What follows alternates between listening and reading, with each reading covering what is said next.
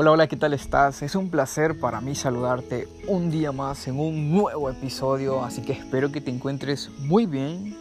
Y pues el día de hoy te traigo un tema muy, pero muy importante y es este, 10 pasos para ser un emprendedor. Pero antes que nada, déjame contarte una historia, así que presta atención a lo que te voy a contar. Esta era la historia de un leñador que se encargaba de hacer contratos de corta de árboles.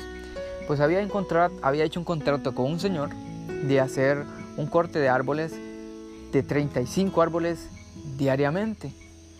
Pues el muchacho empezó, empezó un día lunes y cuando empezó pues salió a las 4 de la tarde, cortó sus 35 árboles, feliz el muchacho. Al día siguiente pues vino y no pudo cortar los 35 árboles, o sea, no pudo llegar a la cuota preestablecida de 35 árboles, solo llegó a 30. Al tercer día, él se propuso irse más temprano, levantarse más temprano, eh, ajustó su comida, o sea, el tiempo que tenía una hora para comer, lo transformó a la mitad, o sea, media hora. No tuvo ningún descanso y ¿qué creen? No pudo llegar a la cuota de 35 árboles, solo pudo contar, cortar perdón, 25 árboles. Pero ¿por qué estaba pasando esto? Se le acercó el, el jefe y le preguntó qué, qué pasaba, que no estaba llegando a la cuota de 35 árboles. Pues vino el muchacho, le dijo que él no sabía qué estaba pasando, se le había levantado más temprano, o sea, llegaba más temprano, estaba ajustando la, el tiempo de comida, solo tomaba la mitad de ese tiempo, no descansaba en ningún momento y no podía llegar a la cuota de los 35 árboles. Vino el, el jefe y le preguntó, oye, ¿y ya has afilado tu hacha? Pues el muchacho le dijo que, que no, que para qué, que eso era pérdida de tiempo, que eso le quitaba energía y que no era conveniente. Vino el, el jefe y le dijo, afila tu hacha pues el muchacho entre querer y no querer vino al siguiente día, llegó temprano, afiló su hacha y empezó con la corta de árboles. ¿Y qué creen? Llegó a la cuota de los 35 árboles. Pero ¿qué había pasado con este muchacho? Que no había afilado su hacha, no se había tomado el tiempo de afilar su herramienta de trabajo para empezar. Y eso es lo que pasa hoy en día con nosotros. O sea, ¿hacia dónde nos invita esta historia? a que nosotros muchas veces queremos cosas grandes, pero prácticamente sin hacer nada. Muchas veces queremos cosechar sin sembrar. Y eso somos las personas de hoy en día. Queremos todo, todo, todo, todo para nosotros, pero no nos encargamos de ir a buscar ello o ir por ello. O sea que para en realidad llegar a tener algo, o sea, hay que hacer algo. No tenemos que estar esperando de que, de que venga el carro de, nuestros sueños, la casa de nuestros sueños, si estamos sentados viendo televisión, si estamos sentados compartiendo memes en el Facebook. Entonces, esta historia nos invita a que afilemos nuestra hacha. ¿Y cuál es afilar nuestra hacha? Pues educarnos, leer libros, ir a seminarios, estar en constante crecimiento. Es por ello que hoy te traigo los 10 pasos para que seas un emprendedor. Y vamos a empezar con el número uno. Y el número es ponerte una meta mental y escrita. Pero ¿cómo es eso mental y escrita? Muchas veces nosotros nos ponemos una meta de que quiero esto, quiero lo otro, pero lo manejamos internamente, o sea, solo mental. No venimos, lo llevamos a cuaderno, o sea, a, papel y a, y a boli. Cuando nosotros hacemos esto, o sea, tenemos esa meta en la mente y venimos la trasladamos a un papel y la estamos chequeando todos los días a ver cómo vamos con esa meta, a ver si estamos logrando en realidad esto. Entonces, número uno, ponerte una meta mental y escrita. Número dos, ponerte un límite temporal o una fecha en la cual vas a conseguir esa meta. No se vale de, de poner un, eh, días o meses, quizás si, si sabemos que no vamos a llegar a eso. O sea, hay que ser realistas también, hay que ser consciente, hay que medir nuestro entorno para llegar a crear esa meta y después poner un límite de tiempo. Número tres es compromiso. Hay muchas personas que empiezan su negocio, pero no, o sea, tienen el compromiso de empezarlo, pero no el compromiso de terminarlo. Y eso es la diferencia entre el exitoso y el fracasado. El exitoso cae, cae, cae, cae, cae, pero a, raíz de eso llega a la cima. Pero el fracasado no, el fracasado viene, cayó una vez y ahí se quedó. Y eso es lo que no quiero que pase contigo o conmigo. Así que, número 3, compromiso. Tienes que estar 100% comprometido. Número 4, estar motivado constantemente. Y, eso estar motivado no, no solo es de decir...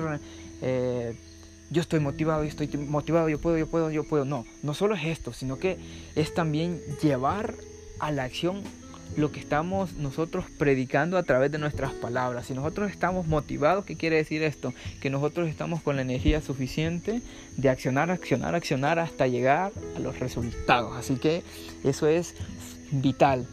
Eh, por ahí dice un, un mentor que la motivación es la gasolina del emprendedor. Y pues suena algo lógico, así como el carro necesita gasolina para arrancar, así el emprendedor necesita motivación para estar en constante armonía con su emprendimiento. Así que el número 5 es autoanalizarte, perdón, si en verdad quieres eso o esa meta que te has propuesto.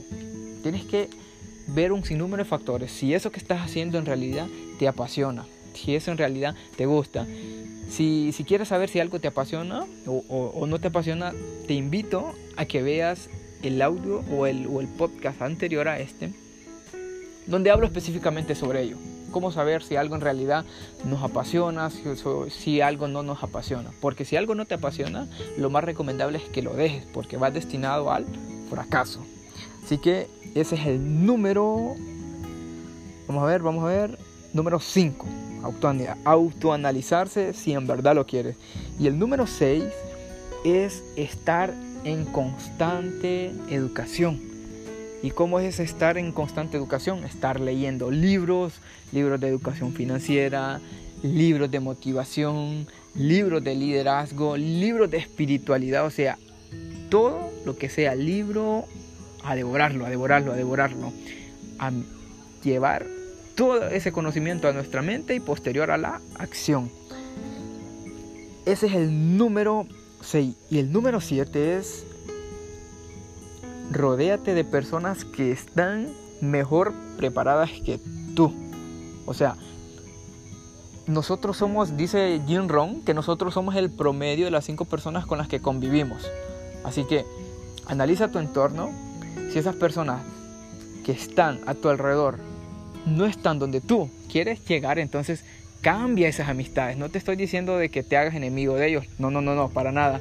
Eh, soy un hijo de Dios y yo más bien soy apasionante de que las personas, o sea, debe haber armonía, debe haber comunicación, debe haber amistad. Pero si tus amistades no te aportan ningún tipo de valor, entonces ese tipo de amistades tú tienes que mermar la permanencia con ellos. Y vamos a hablar ahora del paso número 8. ¿Y cuál es? Es de los más importantes elaborar un plan estratégico. Primero mental y después escrito. Esa es una parte muy fundamental que muchos emprendedores no toman. Muchos emprendedores dicen voy a empezar un negocio de, vamos a ver, de comida. Y solo porque es un negocio de comida lo miran como un negociete, o sea, como cualquier cosilla por ahí. Y no, cualquier negocio, sea el que sea, sea que vas a vender chicles en la calle, tienes que tomarlo como tal, como un negocio, de la manera más profesional posible. Y para, para llegar a ello, tienes que tienes que llegar a tener un plan, un plan estratégico. Así que esa es la parte número 8. Y ahora vamos a, vamos a ver, vamos a ver. Sí, sí, la parte número 8. Ahora vamos a, les voy a dar el número 9. ¿Y el número 9 cuál es? El número 9 es algo tan, tan bueno, tan, tan maravilloso, tan bonito. Y es hacer algo emocional como por ejemplo un viaje, pues por, lo del coronavirus ahorita se nos hace imposible o sea, imposible llegar a ir a una ciudad, ir a conocer, no digamos salir de nuestro país, que no es recomendable y no se los recomiendo, pero sí puedes hacer algo. Si estás, por ejemplo, las personas que vivimos en el campo, puedes ir a disfrutar de la naturaleza, convivir con los animales y todo esto. Esto es algo emocional que nos saca y nos, nos libera de todo, de todo estrés. Así que ese es el paso número 9 y el número 10 es tomar acción. Si ya hiciste estos nueve pasos, los primeros nueve pasos, ahora te falta el último y el más importante y es en el que la mayoría de las personas se estancan o se estancan y es tomar acción. Hay muchas personas que quieren algo, pero o sea, solamente es eso, lo quieren, pero no hacen algo por, por conseguirlo. No hacen nada, se quedan ahí entonces, usted y yo estamos para grandes cosas. Entonces, lo que debemos de hacer es actuar, actuar, actuar, actuar y como consecuencia los resultados. Eso que tanto queremos llegará.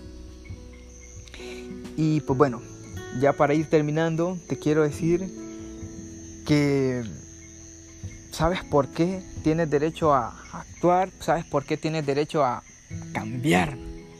Te voy a decir por qué. Te voy a dar Cuatro razones te voy a dar. Número uno es, tus amistades no pagarán tu casa. Número dos, tus amistades no pagarán tu carro. Número tres, tus amistades no pagarán tu alimentación ni la de tu familia. Y número cuatro, tus amistades no pagarán tu seguro. Entonces, ¿por qué debes de tener miedo al que dirán si ese es uno de tus temores? Si tomas acción hoy, mañana estarás más... O sea, si no tomas acción hoy, mañana vas a estar más arrepentido por las cosas que no hiciste que por las cosas que hiciste.